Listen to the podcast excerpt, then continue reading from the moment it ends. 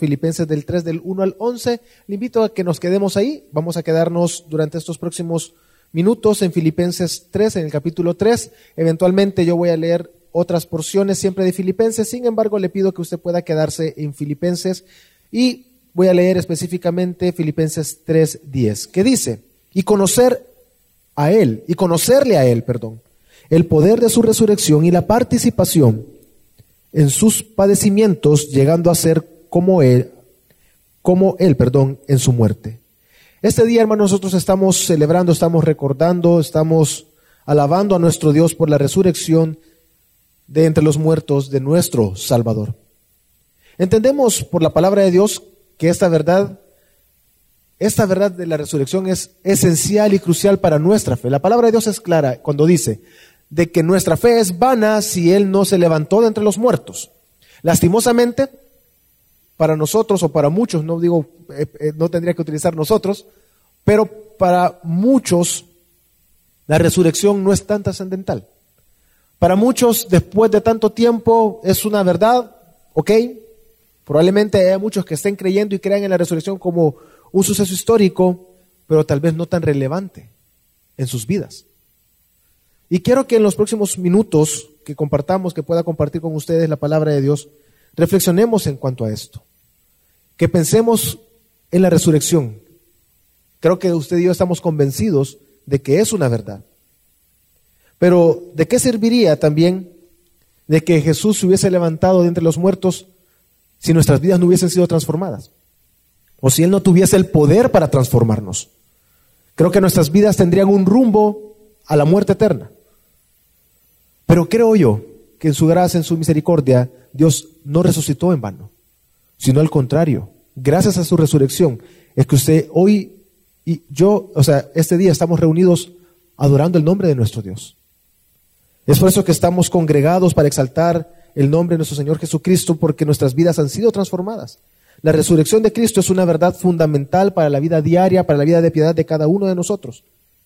Por esta misma resurrección es que nosotros podemos conocer más a Cristo Jesús, porque a través de su resurrección sentarse a la diestra de Dios, Él envía al Espíritu Santo, quien obra y aplica en nosotros la salvación. Usted y yo podemos día tras día conocerle más a Él, pero no un conocimiento solamente intelectual, sino uno que surge de la fe, de la fe en Cristo Jesús, que nos permite experimentar también el poder de la resurrección de Cristo Jesús en nuestras vidas.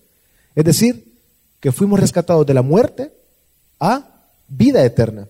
Por eso, en lo que queda de tiempo, hermanos, quiero que reflexionemos en la necesidad de conocer a Cristo Jesús y de cómo el poder de su resurrección transforma la vida de todos aquellos a los que Él ha alcanzado. Y lo primero quiero que veamos es la necesidad que usted y yo tenemos de todo el tiempo de conocer más a Cristo Jesús. Usted y yo no podemos negar, y el mundo tiene una gran necesidad de conocer a Cristo Jesús.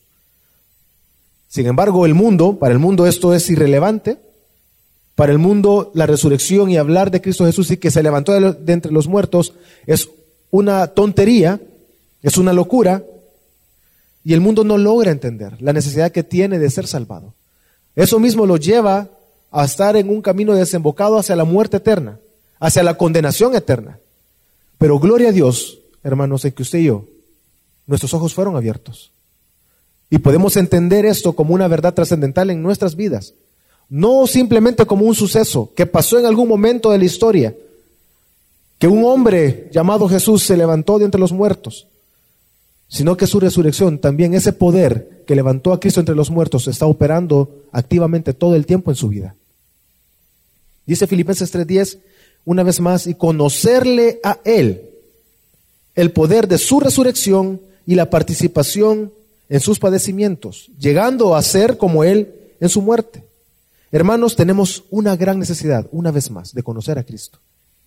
Y una vez que hemos alcanzado salvación, en nosotros hay un cambio de prioridades, o debería de ser así, y debería demostrarse en nuestro día a día. Cuando hemos alcanzado la salvación y gracias a Dios Él nos Él extiende la salvación a cada uno de nosotros, coloca la fe en nuestro corazón, hay un cambio total y radical en nuestra forma de pensar. Ahora nosotros vivimos totalmente con un propósito, siguiendo un propósito, adorar, glorificar a Dios, pero también conocer cada día más a Cristo Jesús. Tener una relación más profunda, íntima con nuestro Salvador, a través de las Escrituras. Y en Filipenses, los capítulos, en el capítulo 3, en los versículos anteriores del que acabo de leer, Pablo tiene esto en mente. Y él invita y él recuerda, él en el, capítulo, en el versículo 1, 2, él está diciendo que para él, yo, o sea, dice, yo sé que les estoy diciendo esto una vez más, pero para ustedes es de provecho, para nosotros es de provecho, recordar la palabra de Dios, reflexionar en las escrituras, reflexionar en la importancia de la resurrección para nosotros. Nosotros entendamos, hermanos, que debemos de considerar todo, porque nuestras prioridades han cambiado, todo lo demás que no tenga que ver con Dios, con nuestro Señor Jesucristo, es secundario que lo más importante para nosotros es conocer a Cristo Jesús. Por eso Filipenses 3:8, la primera sección dice, y aún más, yo estimo como pérdida todas las cosas en vista del incomparable valor de conocer a Cristo Jesús. Nosotros tenemos una gran necesidad, hermanos, de conocer a Cristo Jesús. Nuestras prioridades han cambiado. Y como dice Filipenses 3.8, y aún más, yo estimo todo como pérdida, todas las cosas son una pérdida para nosotros. ¿En vista de qué? Del incomparable valor de conocer a Cristo Jesús. Hermanos, nosotros día a día tenemos ese deseo, debemos de tener ese deseo de buscar a Dios, conocerle más a Él. Nosotros tenemos que tener una perspectiva distinta en nuestro día a día. Cuando nos levantamos, cuando trabajamos, congregándonos, eh, en los estudios, las personas y cada uno de nosotros debemos de tener una prioridad en nuestra mente. ¿Cómo voy a glorificar a Dios ahora? ¿Cómo voy a glorificar a Dios este día? ¿Cómo en mi relación con mi familia voy a estar glorificando a Dios? Yo quiero conocer a Dios. Quiero conocer su voluntad. Quiero conocer aquellas cosas que dicen la palabra de Dios que a Dios no le agradan. Quiero entender cómo día a día puedo aplicar y poner en práctica todo lo que aprendo y lo que la palabra de Dios me dice. Claro, hermanos, esto va mucho más allá de un entendimiento intelectual o de un suceso histórico hablando de la resurrección. Eso está hablando de entregar nuestras vidas mismas a Cristo Jesús, humillar nuestras vidas, rendirnos a Él. Pablo está diciendo que Él está dispuesto a entregar su propia vida. Lo vemos en el contexto de toda la carta a los filipenses. Él está diciendo que para él el vivir es Cristo y el morir es ganancia. Vivir es Cristo, voy a leerlo, dice Filipenses 1:21, pues para mí vivir es Cristo y el morir es ganancia. Ese es nuestro propósito. Conocer a Dios, conocerle a Él cada día más. Usted y yo debemos de entregarnos a ello a buscar la palabra de Dios todo el tiempo, a estudiar las escrituras, pero no solamente eso, sino guardarla en lo profundo de nuestra mente, en lo profundo de nuestro corazón. Pablo ha estado insistiendo eso. Precisamente en el versículo 2, él dice, cuidaos de los perros, cuidaos de los malos obreros, cuidaos de la falsa circuncisión. Y es que constantemente habían personas atacando la verdad que ellos habían aprendido de la palabra de Dios. Que los está, lo que en, en eh, en una tal vez explicación simple, podríamos decir, la enseñanza que estaba corrompiendo a los creyentes a los que se dirige Pablo era que ellos necesitaban guardar la ley para ser salvos. Por eso Pablo, él habla, que ya lo voy a mencionar, lo que viene hablando, pero él dice, no, no, no, guarden la fe, cuídense, Aquello que han aprendido, aquello que nosotros hemos conocido, aquello que hemos recibido por gracia de Dios, hermanos, debemos de guardarlo celosamente. Debemos de guardar las escrituras y aquellas cosas que aprendemos en nuestra mente, en nuestro corazón. Debemos de ser celosos con eso. No podemos negar, hermanos, que hoy en día hay tantas enseñanzas falsas que corrompen a la iglesia. Vemos grupos numerosos, muy numerosos, en lugares que se llaman iglesias, pero que lo que menos enseñan es la palabra de Dios. No enseñan la verdad de las escrituras. Enseñan cualquier tipo de, cuestión corrupta, errada. Y lo difícil es que muchos de los que están sentados ahí dicen y se llaman a sí mismos cristianos, pero no guardan celosamente la verdad de las escrituras. ¿Cómo lo sabemos? Porque una herejía que se escucha tan, tan fácilmente, de ellos no la rechazan. Están ciegos porque no vienen a la palabra. Usted y yo debemos de conocer cada vez más a Cristo Jesús, conocer más, y así como Pablo ha dicho que para él vivir es Cristo, el morir es ganancia, y como él ha dicho que él estima absolutamente todo como pérdida en vista del incomparable valor de conocer a Cristo Jesús, usted y yo tenemos la necesidad de conocer a Cristo Jesús. Pero este día estamos recordando la resurrección, y eso de conocer más a Cristo me lleva precisamente a este punto. ¿Qué tan real es para nosotros la resurrección? ¿Qué tan real es para nosotros esta verdad? ¿Realmente nosotros la consideramos como algo no solamente que está escrito en la Biblia, lo consideramos la verdad trascendental por la cual la misma escritura nos dice que nuestra fe es vana si Cristo no se levantó entre los muertos?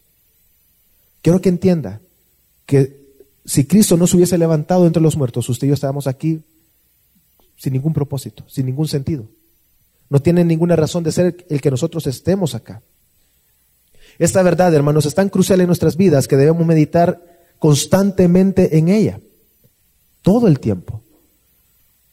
Debemos de pensar en el Evangelio, pensar en que Cristo murió, pero también resucitó.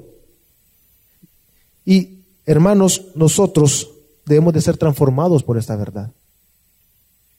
Si nosotros hemos creído en Cristo Jesús, nosotros hemos sido transformados desde nuestro interior.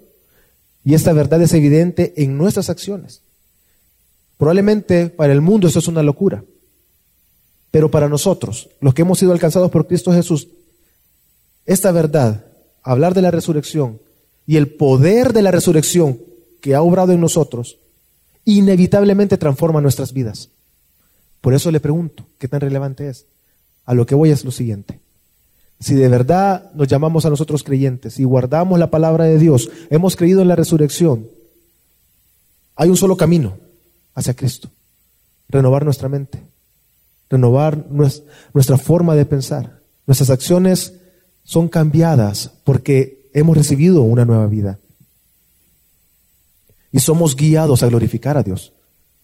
Somos guiados a darle gloria a Dios con nuestras acciones y nuestras vidas inevitablemente han sido transformadas. ¿Qué es lo que pasa? Que muchas veces la terquedad de nuestro pecado, nuestra arrogancia, la de cada uno de nosotros, hay cosas que no queremos rendir a Dios. Hay cosas que no queremos humillar a Cristo. Y eso impide que nuestra vida, en nuestra vida no sea notorio muchas veces y que debemos de avergonzarnos que somos creyentes y que nos llamamos creyentes. Pero si hemos sido transformados por Cristo, esto inevitablemente se va a notar en nuestras vidas. Grande es Dios, grande es su amor y su gracia mostrada hacia nosotros que por medio de la resurrección Él nos ha justificado, es decir, ha derrotado el pecado y debido a su resurrección nosotros hemos alcanzado salvación. Pero también por medio de su resurrección ahora nosotros tenemos la certeza que un día seremos levantados juntamente con Él en gloria. Ya que si Él, quien es nuestra cabeza, hermanos, se levantó entre los muertos, así de igual manera nosotros hemos sido levantados de la muerte a la que estábamos destinados, muerte eterna, ahora una novedad de vida en Cristo, esperando que también resucitemos de entre los muertos, hablando ya en este caso de nuestros cuerpos, que recibamos un cuerpo glorificado. Porque si Cristo resucitó, entonces también nosotros. Pero si Cristo murió, también nosotros hemos muerto al pecado. Y eso es una realidad que viene al creer en la resurrección. La resurrección es una verdad, hermanos, que usted y yo no podemos negar. Hay mucha evidencia bíblica. Y podríamos empezar pensando en las evidencias bíblicas, la tumba vacía, que sabemos que los apóstoles corrieron, María estuvo ahí, los ángeles le dijeron a quién buscas, y ella dijo, busco a mi Señor. Se apareció a aquellos en el camino de Maús, a quienes les predicó el Evangelio, les predicó la palabra, las escrituras, sus corazones dicen que ardieron también fue visto por sus discípulos y así que también fue visto por más de 500 personas. Es decir, no podemos negar la realidad de la resurrección. Pero ahora bien, hermanos, guardémonos de que esto solamente quede en nuestra mente como un algo histórico. Guardémonos de solamente creer y ser capaces de poder hablar y convencer. Porque si nosotros fuésemos capaces de incluso convencer a aquellas personas que no creen en la resurrección y nosotros fuésemos capaces de convencerlos a ellos simplemente como algo intelectual, seríamos desdichados. Estaríamos destinados a la frustración, a la amargura. Pero si creemos en la verdad bíblica de la resurrección, estamos convencidos de que realmente sucedió, pero también hemos sido transformados en nuestro corazón, realmente hay fruto en nuestra vida. Realmente vemos el cambio radical en nuestro corazón que nos sentimos impulsados hacia Cristo Jesús. Por eso es importante que veamos el poder de la resurrección y cómo ha obrado en nosotros y cómo obra y cómo es una realidad la resurrección en el corazón de aquellos que han experimentado el poder de la resurrección de Cristo Jesús, es decir, de la muerte a la vida eterna. Si hemos sido alcanzados, hermanos, si hemos experimentado el poder de su resurrección, nuestras vidas entonces encuentran gozo, encuentran paz. Dice Filipenses 3:10, una vez más. Y conocerle a Él, el poder de su resurrección y la participación de sus padecimientos, llegando a ser como Él en su muerte.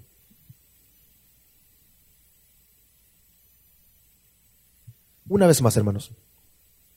Si nosotros hemos sido alcanzados por Cristo, ahora debemos de vivir bajo esa verdad. Si usted y yo hemos experimentado el poder de la resurrección en nuestras vidas, entonces debemos de vivir de esa manera. Debemos de arrepentirnos de nuestros pecados, de nuestra terquedad, de nuestra desobediencia y vivir de esa manera. Debemos de vivir confiando y obedeciendo la palabra de Dios, no confiando en nosotros. Y es que Pablo dice, y dice los versículos 4 al 9, se lo explico, se lo puede leer mientras yo le explico. Pablo dice algo en lo cual creo que debemos de nosotros también descansar. Primero, él está diciendo que él puede reclamar de cierta manera ser salvo porque si las personas dicen que guardar la ley es lo que va a ganar la salvación, entonces yo más. Pero él dice, todo eso es basura. Porque lo que realmente importa es conocer a Cristo Jesús y el poder de su resurrección, de cómo ha obrado. Es decir, Él no está descansando, su, su salvación no descansa sobre sus propios hombros, sobre su propia justicia. Su salvación está descansando únicamente en Cristo Jesús. Si hay alguien que se podría jactar de ser salvado por sus obras era Pablo. Él dice que fue circuncidado al octavo día. Dice que es de la tribu de Benjamín, la tribu que durante la rebelión y la separación de las tribus y el reino se dividió en dos, Benjamín fue la tribu que se adhirió a Judá. Es decir, que lo que trata de decir con eso es, él permaneció fiel. Él pertenece a la tribu que no se rebeló, sino que se unió a Judá. Dice que él es hebreo de hebreos, lo que nos da a entender es que de ambos padres hebreos. Lo que trata de decir es, mis dos padres, por mis dos padres yo soy de linaje. Es decir, yo sí soy un hijo legítimo de Abraham. No como muchos que tienen un padre extranjero y uno de los padres es judío. No, yo soy hebreo de hebreos. Y en cuanto a la ley, fariseo. Es decir, yo realmente guardo la ley. Yo era celoso de la ley. Y si alguien podría reclamar la salvación por su linaje, soy yo, dijo Pablo. Sin embargo, todo eso yo lo estimo como basura. Por el incomparable valor de conocer a mi Salvador y el poder de su resurrección. Es decir, él estaba descansando no en sí mismo. Y su forma de vivir día a día no era descansando en su propia justicia y en su propia voluntad, ni en sus propios deseos, sino descansaba en conocer a Cristo Jesús. Él descansaba en que el poder de la resurrección había obrado en él para vida eterna y él descansaba en eso, que Dios todo el tiempo lo guardaba y lo guiaba. Por eso dice los versículos 8 al 9, y aún más, yo estimo como pérdida todas las cosas en vista del incomparable valor de conocer a Cristo Jesús, mi Señor, por quien lo he perdido todo y lo considero como basura a fin de ganar a Cristo y ser hallado en Él, no teniendo mi propia justicia derivada de la ley, sino la que es por la fe en Cristo. La justicia que procede de Dios sobre la base de la fe. Ok. Él dice, la justicia, Él está hablando, yo puedo obrar y vivir justamente, no porque yo sea justo. Yo puedo obrar con justicia sobre la base de la justicia de la fe en Cristo Jesús. Así debemos de vivir. Conocemos a Cristo Jesús día tras día y tenemos esa necesidad de conocerle cada vez más. A través de las escrituras, las verdades bíblicas, cómo yo aplico estas verdades en mi día a día, pero descansando en la obra y en el poder de la resurrección, quien ha obrado en nosotros y obra todo el tiempo, nos sostiene, que nos ha sacado de la muerte eterna, nos ha librado de la esclavitud del pecado para poder vivir una novedad de vida.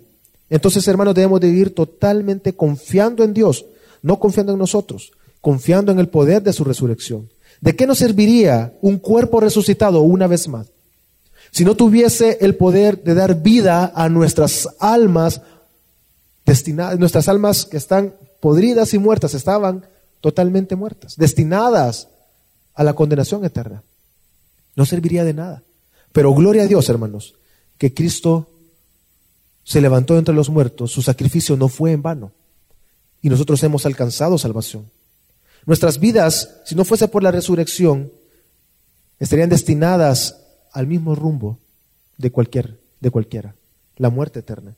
O probablemente estaríamos confiando en falsas enseñanzas, en doctrinas falsas, que en lugar de llevarnos a Cristo nos llevan hacia nosotros mismos, a depender de nosotros mismos.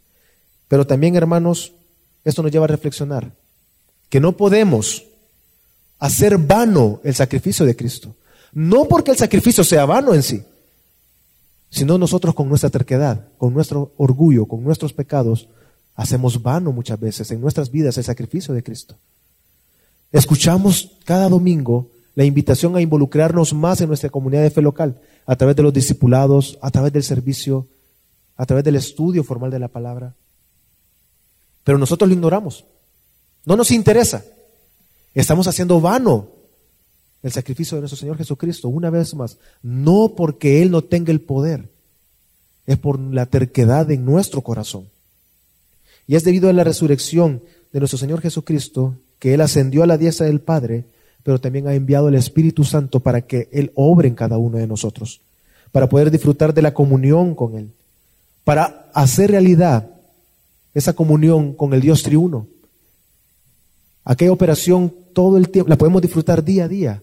El Padre envió al Hijo, el Hijo nos ha salvado y el Espíritu Santo aplica en nosotros la salvación.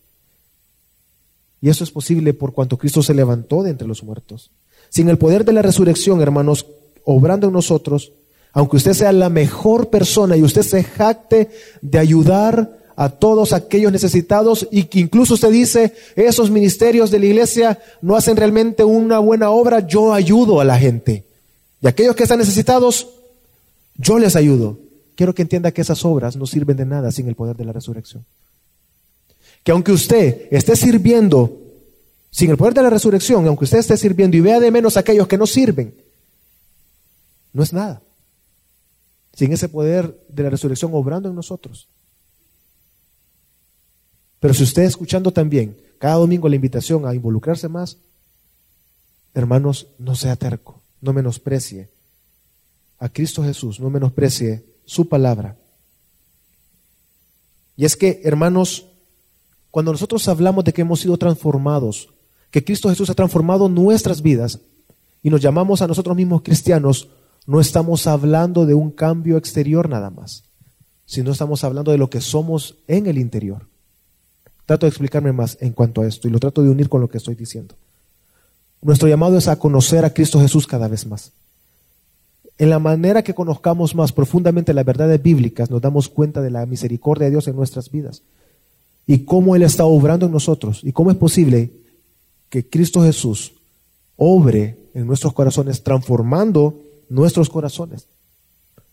Entonces, nosotros creemos en la resurrección no como algo histórico o externo, o algo que simplemente pasó, sino es algo, es una verdad tan trascendental que entendemos que cambió nuestro corazón, cambió nuestras vidas. Entonces, cuando hablamos de que somos cristianos y que creemos y guardamos y confesamos de que Cristo Jesús se levantó entre los muertos, no lo hacemos simplemente de manera intelectual o del diente al labio. Lo hacemos porque nuestro corazón está convencido porque hemos sido transformados. Somos cristianos no por el exterior, sino por el interior. Porque piensen lo siguiente, la palabra de Dios sí o no que dice que los demonios creen y tiemblan. Sí. Es decir, los demonios son capaces de creer en la resurrección y temblar. Pero mi pregunta es, ¿cuál es la diferencia entre, entre los demonios y nosotros entonces? Si nosotros, si nosotros somos personas, si nosotros somos personas que confesamos que la resurrección realmente pasó, pero nuestro corazón no ha sido transformado y no cree en Él, ¿cuál es la diferencia con los demonios? Si ellos creen y tiemblan. La diferencia está en que hemos sido transformados en nuestro interior. Que Cristo Jesús realmente ha dado una nueva vida. Y es una verdad que transforma a nosotros. Y tenemos esa gracia de parte de Dios. Los demonios no. Ellos no van a ser transformados. Su naturaleza no puede ser transformada. Ellos no pueden transformar su naturaleza. Así como nosotros no podemos transformar nuestra naturaleza o cambiar nuestra naturaleza. ¿Quién sí puede? Cristo Jesús. Él da una nueva vida. Hermanos, guardémonos de creer en la resurrección de la misma manera que los demonios creen. Guardémonos de creer en la resurrección de una manera vaga. Conozcamos cada vez más a Cristo Jesús. En la vida de piedad, esta verdad es, algo tan trascendental, hermanos, que debemos de entregarnos de corazón al Evangelio, a conocer más y más, de manera íntima y profunda, a nuestro Señor y Salvador a través de las Escrituras. Pero también esta porción de la palabra nos está llevando a reflexionar en algo más. Si bien es cierto, tenemos la necesidad profunda de conocer a Cristo Jesús, pero también de experimentar y ver esa realidad del poder de la resurrección obrando en nosotros, hay algo más acá. Que somos impulsados hacia la meta. Somos impulsados a caminar hacia Cristo Jesús, a vivir glorificando a nuestro Dios y Salvador. En esta nueva vida en la cual nosotros estamos ya, hermanos, y que es posible por el poder de su, de su resurrección, estamos llamados también a participar de sus padecimientos. Y es que a nadie le gusta hablar de sufrimiento, hermanos. Yo creo que no nos gusta. He hablado con muchas personas en algún momento y el sufrimiento no es algo que nos guste. Yo no estoy diciendo que debemos de gozarnos en sí en el sufrimiento.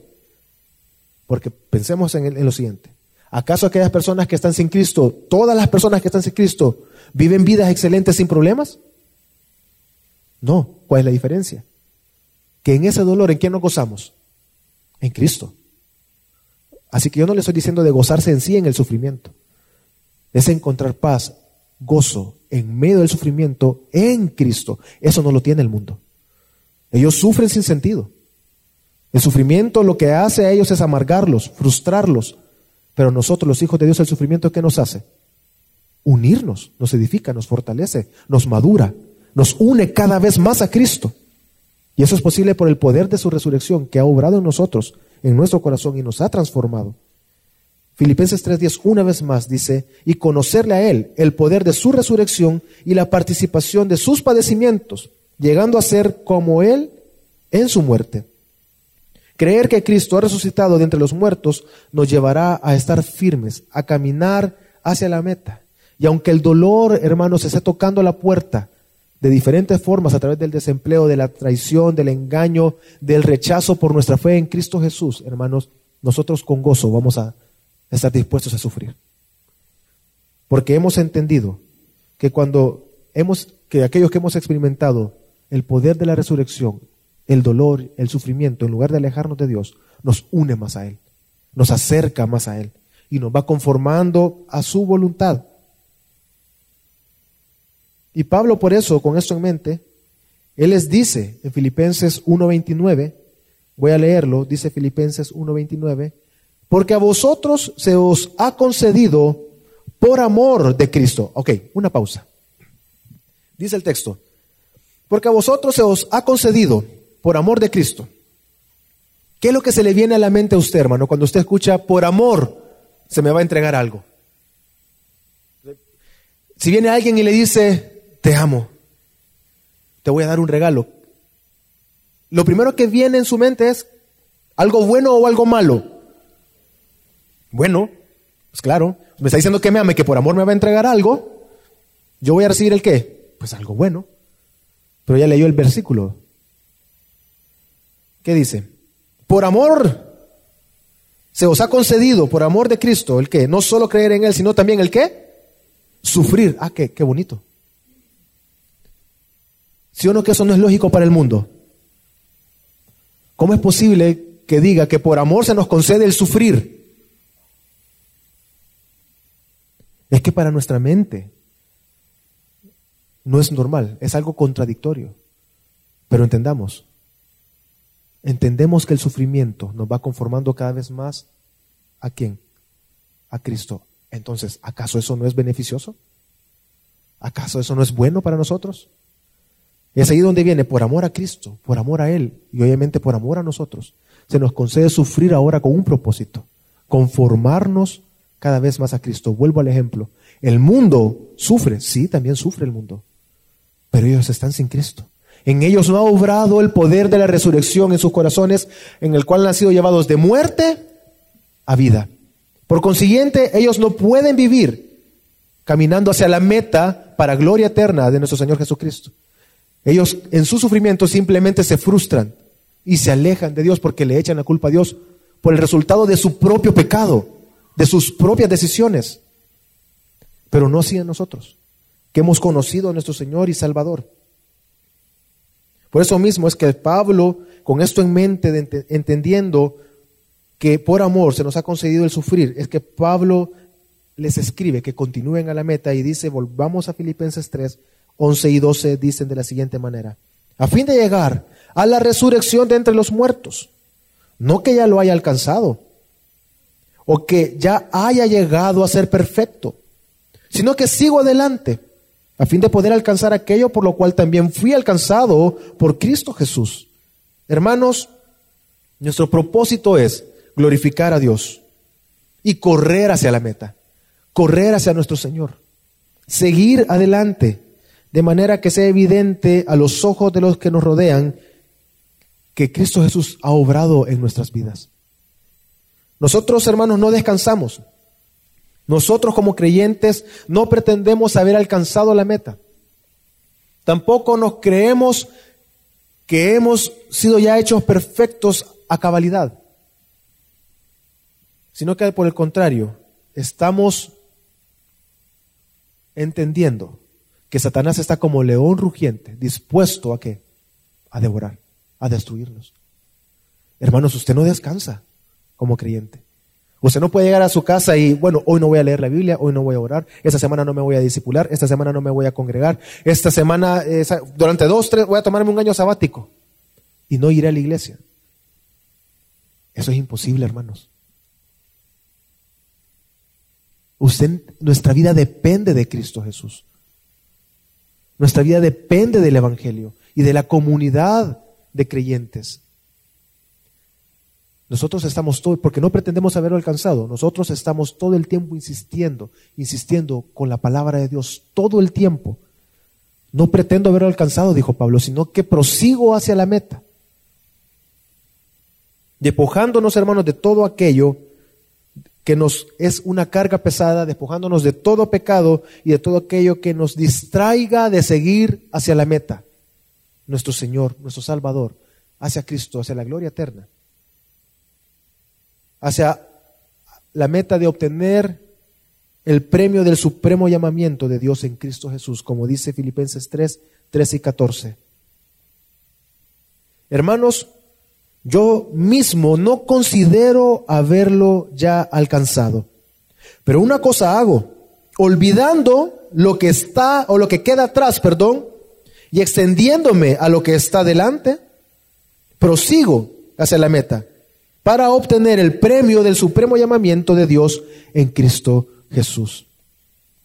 Si usted nos visita por primera vez o ha venido un par de semanas, pero no está del todo convencido de esta verdad, quiero que entienda que nadie lo está amarrando a la silla. Usted es libre de irse. Si usted no está convencido de que Cristo Jesús se levantó entre los muertos y lo cree en su corazón de manera que ha sido transformado, ha experimentado el poder de su resurrección en su corazón, usted es libre de irse. Porque aquellos que amamos a Cristo se nos concede el privilegio de qué? Sufrir. Para la gloria de Dios.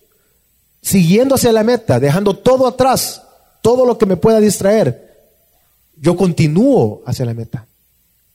Pero por el contrario, las personas que hemos sido transformadas, hemos sido llamados a una novedad de vida, dice las escrituras que nuestro corazón es constreñido hacia Cristo, es constreñido hacia nuestro Salvador. Lo que quiere decir esa palabra es que somos guiados en una dirección donde nosotros no queríamos ir. Porque nosotros sin Cristo, ¿qué queríamos? Ir lejos de Cristo, vivir la vida como nosotros queríamos. Hacer lo que se nos saliera de la mente y del corazón. Hacer todo cuanto quisiéramos. Pero ahora en Cristo nuestro corazón es que constreñido. Porque Él nos ha transformado y queremos hacerlo con gozo. Ir hacia nuestro Señor y Salvador. Pero ¿cómo esto puede ser una realidad en nuestras vidas? Hay una, hay, hay una pregunta que surge en el corazón de todo creyente, no importa el tiempo que tenga de caminar en la fe. Y es, ¿cómo puedo aplicar la verdad que escucho a mi vida? ¿Cómo puedo poner por práctica lo que, está, lo que estoy leyendo en la palabra, lo que escuché en el sermón, cómo lo puedo poner en práctica día a día? Y lo sé porque Muchos de ustedes se disipulan, yo sé y creo que me van a dar la razón en esto. Semana a semana tengo el privilegio de poder disipular, pero una de las cuestiones que es muy difícil en los discipulados es que las personas, uno tiene que insistir, uno tiene que ser incisivo con las personas.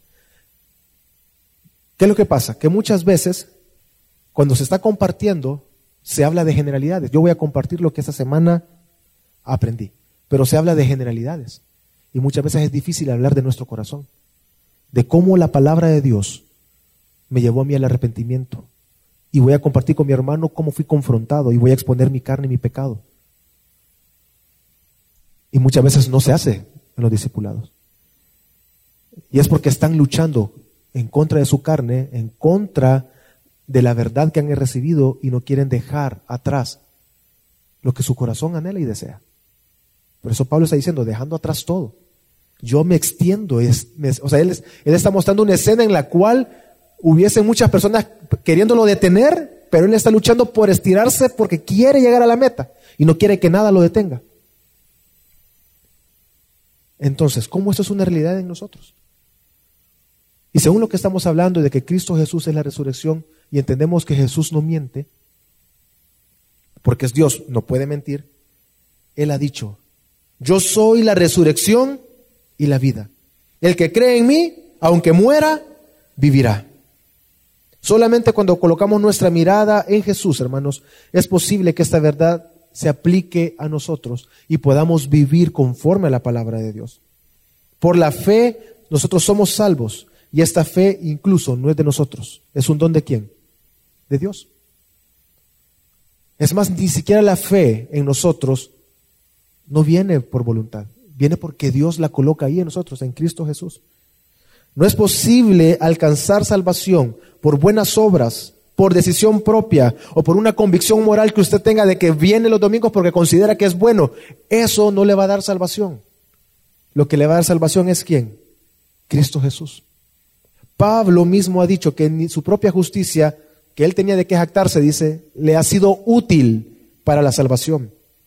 Por eso dijo en el, en el capítulo, en el versículo 9, no teniendo mi propia justicia derivada de la ley, sino la que es por la fe en Cristo. La justicia que procede de Dios sobre la base de la fe. Es decir, en Cristo, a través de Cristo. De igual forma, hermanos, nosotros no podemos alcanzar salvación. Nosotros no podemos salvar ni a nosotros mismos ni a aquellas personas que nos rodean. Pero justamente ahí es donde encontramos esperanza.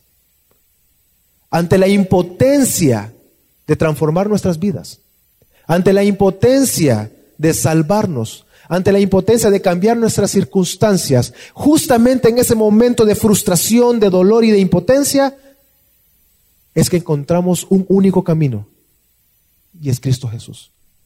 Él ha obrado absolutamente todo. Él ha obrado en nosotros todo lo que sea necesario para alcanzar la salvación por medio de su Espíritu Santo. Y esto es una verdad que es aplicada a nuestras vidas por medio del poder de su resurrección. Y Él ha obrado absolutamente todo. Hermanos, nosotros no podemos seguir firmes a la meta por nosotros mismos, si no es porque Dios nos ha dado todo por medio de su Espíritu Santo y que ahora es una realidad por cuanto Él se levantó entre los muertos. No es posible gozarnos en medio de las pruebas y no importa las circunstancias, sino es únicamente por la obra de Jesús en nuestros corazones.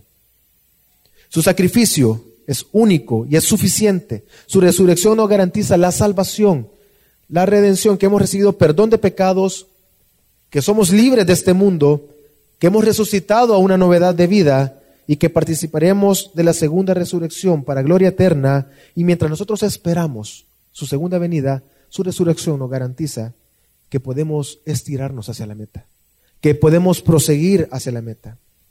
Y yo no dudo de que esta verdad que estamos hablando para aquellas personas que están sin Cristo es una completa locura, ya que esto no puede ser creído si no es por medio de un corazón que ha sido transformado. Pero quiero darle un ejemplo, un ejemplo que real que pasó en Chile pero que grafica perfectamente el interior de aquellos que rechazan el Evangelio. Leí esta semana una mujer que creo que aproximadamente tenía 110 años. Tuvo un problema, creo que se golpeó, no me acuerdo qué era. Esa noticia es, de, es, del 2015, por alguna razón la leí esa semana. Entonces la señora se golpea y va al hospital. Llegando al hospital, no recuerdo muy bien cómo fue el asunto, pero le practicaron una ultra porque vieron un tumor raro en su, en su abdomen. Y resultó que por más de 60 años esta señora había cargado el cuerpo de un feto momificado dentro de ella. 60 años cargando un feto en ella. Y su hijo, creo que era el hijo mayor, tenía 62 años, él dice, pues no noté nada raro porque yo desde que tengo conciencia mi madre lo tiene. La señora fue capaz de llevar una vida por más de 60 años normal. No hubo nada que le estorbara. Es más, ella no fue al hospital por ese problema. Fue por otra cuestión. Ok, esto me sirve perfecto para graficar a aquellas personas que están sin Cristo. Que no creen en la verdad de las escrituras. No se dan cuenta, pero por dentro se están muertos. ¿Viven vidas normales? Sí. Puede hacer lo que usted quiera, puede hacer lo que usted le desee, lo que desee, lo que le salga de su corazón. Pero usted está muerto sin Cristo. Si no es que Cristo mismo obra en usted la salvación y por el poder de su resurrección no es transformado, usted no va a alcanzar salvación. Pero es ahí donde hay gracia. Es ahí donde hay misericordia para usted. Porque está escuchando el Evangelio, porque está escuchando la palabra de Dios, y una vez más tiene la oportunidad de arrepentirse, de pedir a Dios que le conceda arrepentimiento para venir a Él y humillarse delante de Él.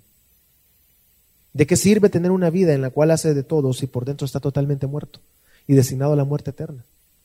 No sirve absolutamente de nada.